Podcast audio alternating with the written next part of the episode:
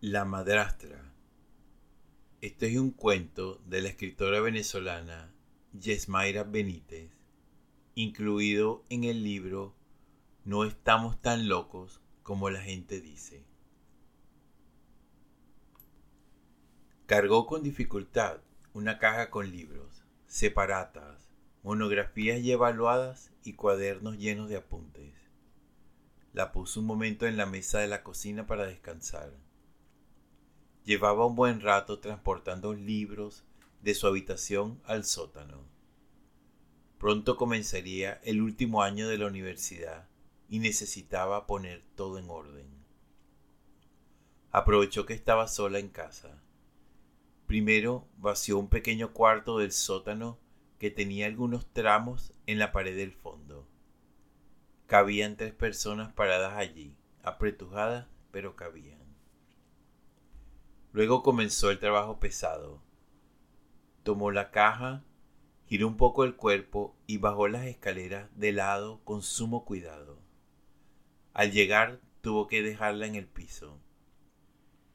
Giró a la izquierda. Dio pocos pasos hacia la puerta de celosía del cuartito y la abrió.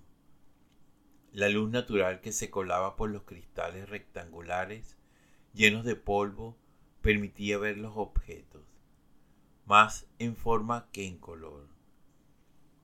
Desde hacía meses el bombillo del sótano no funcionaba. Subió a la habitación y vio que no había más libros que guardar. Fue hasta su mediana biblioteca y comenzó a clasificar y acomodar los textos que sí debía tener a la mano. Estaba concentrada cuando de pronto su cuerpo se puso rígido y, como un conejo en el bosque, percibió el depredador. Estos episodios, como los llamó Alma, aparecieron desde el día en que conoció a Dimena.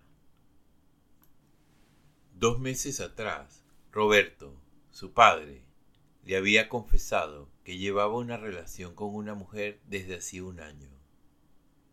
Alma no creyó que fuese algo serio, pues él era un don Juan.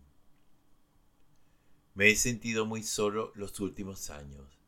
Ya eres toda una mujer y pronto te irás. Alma entendía la situación. Llevaba viudo mucho tiempo.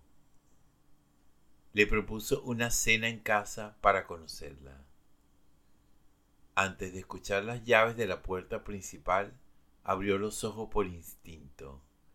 Respiró profundo como si algo fuera a privarla del aire se llevó la mano al pecho y la amenaza creció a medida que ella se acercaba. Dimena era una mujer de tez blanca, ojos color ámbar y de esbelta figura. Poseía un atractivo feroz, emanaba sexualidad fría y desbordante. Solo con verla comprendió el interés romántico del padre. Sin embargo, esta percepción contradecía la vestimenta, la timidez al hablar y la profesión, psicopedagoga. La incongruencia creció al momento de servir la cena, pues ella dijo ser vegetariana, mientras mostraba deseo, casi erótico, por comer el asado. Alma, aunque resolvió el inconveniente sin contratiempos, no entendió por qué el padre no le dijo nada sobre el asunto. No lo sabía, me acabo de enterar, le respondió tan pronto terminó la velada. Pasados unos días, el destello del anillo de compromiso incineró su paz. A Roberto le brillaron los ojos cuando, junto con Dimena, le contó sobre el compromiso. Le faltó la respiración el corazón se le aceleró y tuvo la certeza de que moriría en ese instante. Nunca había experimentado algo así. Quiso huir. Estos ataques de pánico continuaron.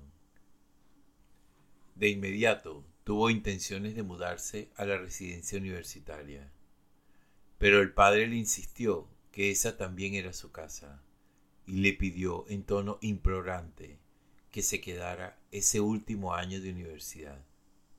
con un nudo en la garganta y otro en el estómago, accedió. Llegada la noche, como de costumbre, bajó a ayudar en la cocina para servir la cena. Observó que Dimena movía sus manos con nerviosismo y con cierta frecuencia se las llevaba al vientre. La notó distraída y algo pálida. Alma vio como su madrastra sacaba el asado del horno y se dijo con hastío, odio los días de carne.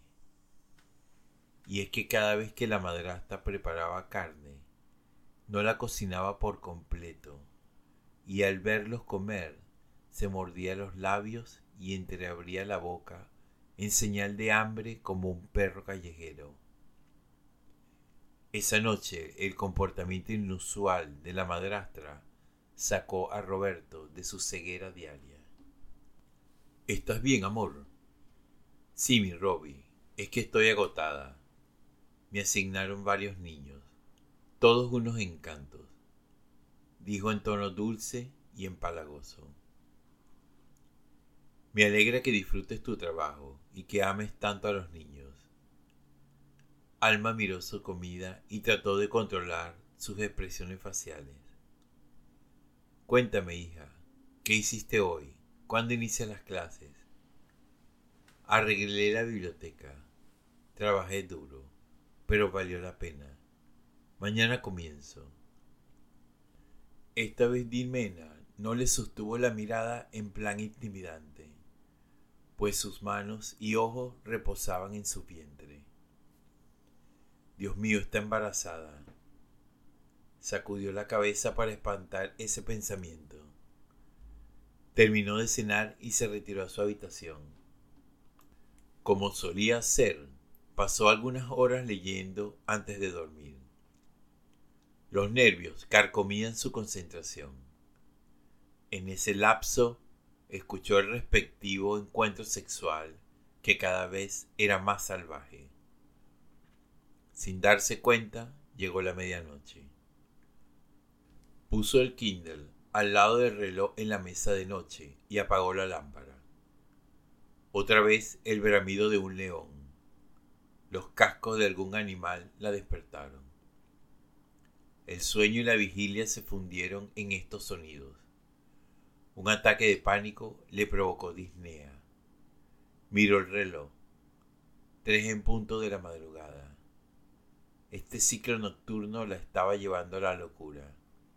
En pocas horas iría a la universidad y necesitaba dormir algo.